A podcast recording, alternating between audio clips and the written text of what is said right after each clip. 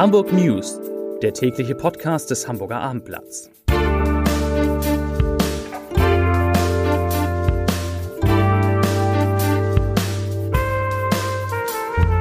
Moin, mein Name ist Lars Heider und heute geht es um den umjubelten ersten Auftritt von Robbie Williams in Hamburg. Weitere Themen. Die Hamburger Wirtschaft und nicht nur die trauert um Juwelier Helmut Wempe. Die Busse und Bahnen der Hochbahn fahren wieder und ein Übernahmeangebot für die Zeitschriften von Gruner und Jahr hat einen kleinen, klitzekleinen Schönheitsfehler. Dazu gleich mehr. Zunächst aber wie immer die Top 3. Die drei meistgelesenen Themen und Texte auf abendblatt.de. Auf Platz 3 Hafen City. So soll die teuerste Schule Hamburgs aussehen. Muss man sich mal angucken. Auf Platz 2 C&A kehrt mit neuem Konzept an die Mönckebergstraße zurück. Und auf Platz 1 Radfahrerin getötet.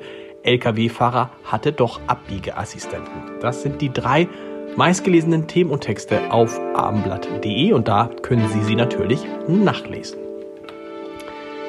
Nach 24 Stunden Stillstand wegen eines Warnstreiks rollen U-Bahn und Hochbahnbusse wieder. Der Betrieb der U-Bahn und der meisten Busse lief um 3 Uhr heute Nacht wieder an. Die Gewerkschaft Verdi hatte ja die Beschäftigten zu einem Warnstreik aufgerufen, um für die dritte Tarifverhandlungsrunde am heutigen Donnerstag den Druck auf die Arbeitgeberseite zu erhöhen.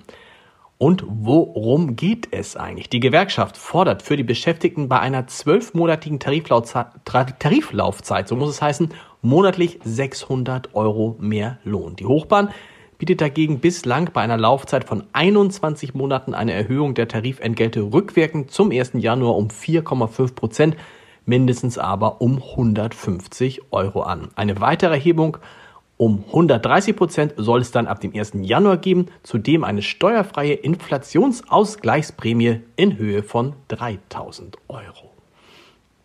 Mehr als zwei Wochen nach dem tödlichen Zugunfall mit zwei 18-jährigen Zwillingsschwestern in Hamburg ist die überlebende Schwester noch immer nicht vernehmungsfähig.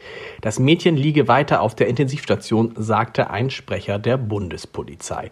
Die Teenager waren Mitte Januar etwa 250 Meter vom Bahnhof Allermöhe entfernt von einem Regionalzug erfasst worden. Bei dem Unfall war eine der beiden jungen Frauen ums Leben gekommen. Die Hintergründe des tragischen Unfalls sind nach wie vor unklar. Mittlerweile gibt es allerdings auch erste Zeugenhinweise, denen die Ermittler nachgehen. Im Raum steht unter anderem die Version, dass die Mädchen auf den Bahngleisen ein Video für ein soziales Netzwerk aufnehmen wollten. Die Mitteilung des Hamburger Juweliers ist knapp und Ausdruck tiefer Trauer. Ich zitiere, am Sonntag, 29. Januar 2023, ist Helmut Wempe, der hanseatische Entrepreneur und visionäre Grand Seigneur des deutschen und internationalen Uhren- und Schmuckhandels, in seiner Heimatstadt Hamburg friedlich im Alter von 90 Jahren eingeschlafen. Zitat Ende. Das teilte heute ein Sprecher der Gerhard D. Wempe GmbH mit. Und weiter heißt es, noch einmal ein Zitat, er war ein Charakter für sich und erreichte mit kaufmännischen Visionen, viel Empathie und einem Hang zur Perfektion etwas Einmaliges. Zitat Ende. Wempe hat die Führung des 1878 gegründeten Hamburger Familienunternehmens 1963 übernommen. Danach begann die Expansion der Firma in Deutschland, Europa und schließlich weltweit und sie wurde dann das, was sie heute ist, eine der bekanntesten Juweliermarken in der Welt.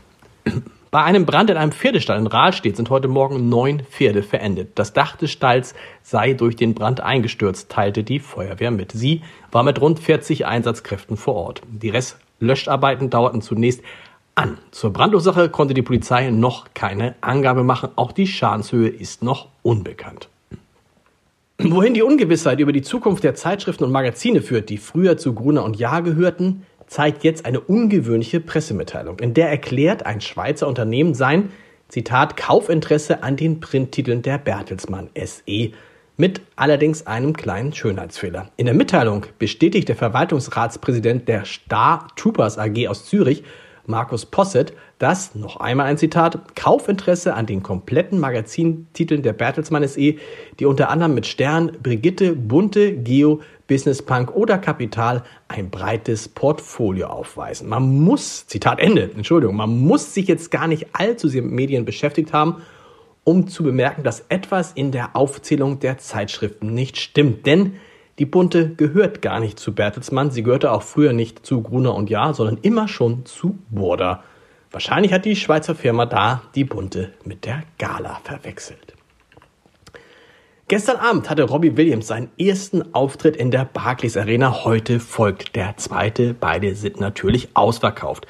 In der Abendblattkritik schreibt mein Kollege Thomas André, ich zitiere, man kann schnell besichtigen, was Williams zum Mann des Volkes gemacht hat. Die Songs sind es, aber auch die selbstironische Knuffigkeit, die Ansprache des Bengals mit der immer auf der Bühne ausgelebten emotionalen Bedürftigkeit. Wer wollte sie diesem Mann versagen, hinter, hinter dessen prima zurechtgelegten Sätzen, ich zitiere, 33 Jahre im Business, die höchsten Höhen, die tiefsten Tiefen, das hier ist Therapie für mich und Unterhaltung für euch Zitat Ende, man nichts anderes als Authentizität vermutet. Zum Podcast-Tipp des Tages. Wie wurde Olaf Scholz so, wie er ist und wie ist er eigentlich? Darüber spreche ich in unserem Podcast Wie jetzt mit dem ehemaligen Präsidenten der Universität Hamburg, Dieter Lenzen. Hören Sie mal rein unter www.abendblatt.de slash podcast und wir hören uns morgen wieder mit den Hamburg News um 17 Uhr. Bis dahin. Tschüss.